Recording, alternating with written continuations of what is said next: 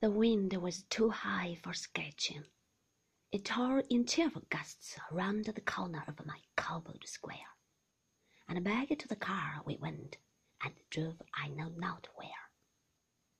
The long road climbed the hills, and the car climbed with it, and we circled in the height like a bird in the air.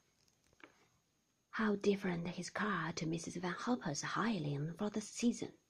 A square, old-fashioned Daimler that took us to Mentone on pleasant afternoons, when I, sitting on the little seat with my back to the driver, must crane my neck to see the view. This car had the wings of Mercury, I thought, for higher yet we climbed, and dangerously fast and the danger pleased me because it was new to me, because I was young. I remember laughing aloud, and the laugh being carried by the wind away from me, and looking at him, I realized he laughed no longer. He was once more silent and detached, the man of yesterday wrapped in his secret self. I realized, too, that the car could climb no more. We had reached the summit, and below us stretched the way that we had come, precipitous and hollow.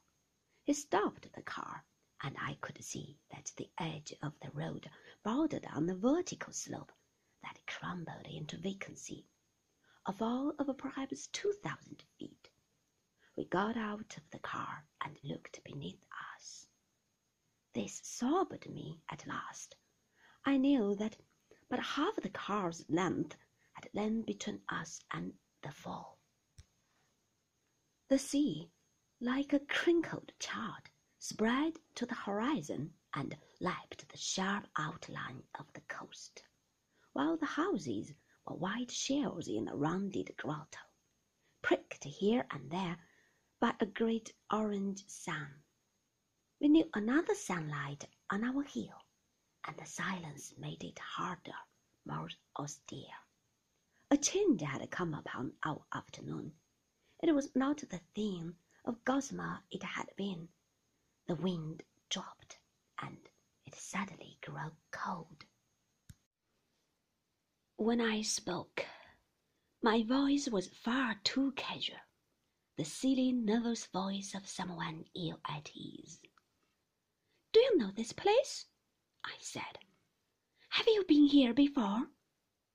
He looked down at me without recognition, and I realized with a little stab of anxiety that he must have forgotten all about me, perhaps for some considerable time, and that he himself was so lost in the labyrinth of his own unquiet thoughts that I did not exist. He had the face of one who walks in his sleep, and for a wild moment the idea came to me that perhaps he was not normal, not altogether sane. There were people who had trances. I had surely heard of them, and they followed strange laws of which we could know nothing. They obeyed the tangled orders of their own subconscious minds. Perhaps he was one of them and here we were within six feet of. It's getting late. Shall we go home? I said, and my careless tone, my little ineffectual smile, would scarcely have deceived a child. I had misjudged him, of course. There was nothing wrong after all, for as soon as I spoke this second time, he came clear of his dream and began to apologize. I had gone white, I suppose, and he had noticed it. That was an unforgivable time for me to do, he said, and taking my arm, he pushed me back towards the car, and we climbed in again, and he slammed the door. Don't be frightened.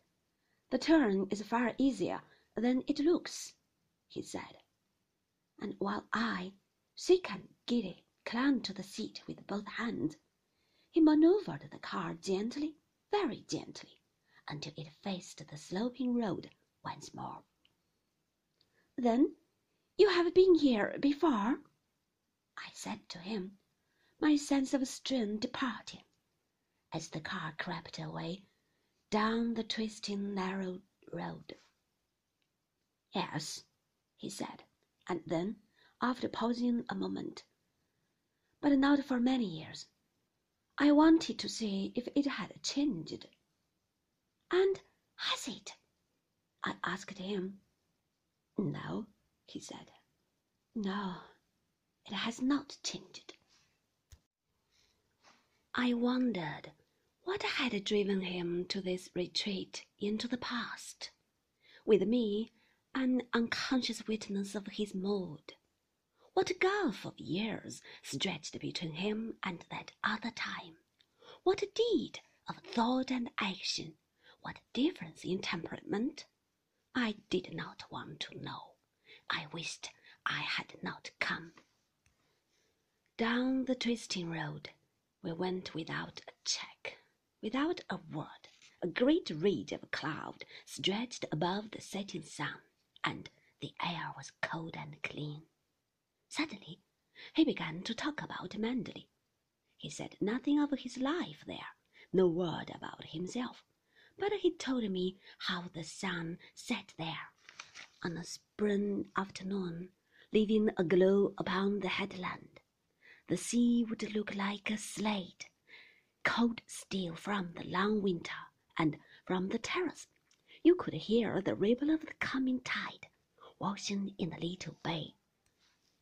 The daffodils were in bloom, stirring in the evening breeze golden heads cupped upon lean stalks, and however many you might pick, there would be no thinning of the ranks. They were massed like an army, shoulder to shoulder. On a bank below the lawns, crocuses were planted, golden, pink, and mauve, but by this time they would be past their best, dropping and fading like pallid snowdrops. The primrose was more vulgar, a homely, pleasant creature who appeared in every cranny like a weed.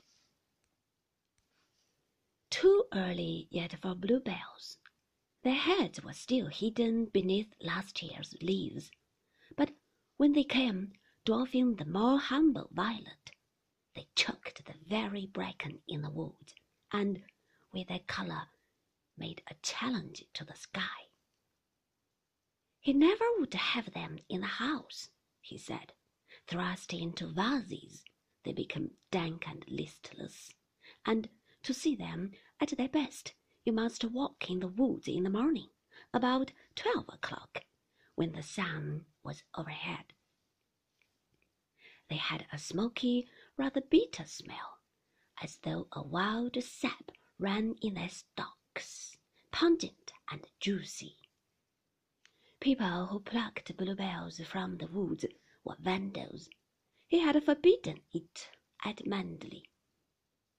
Sometimes, driving in the country, he had seen bicyclists with huge bunches strapped before them on the handles, the bloom already fading from the dying heads, the ravaged stalks strangling naked and unclean.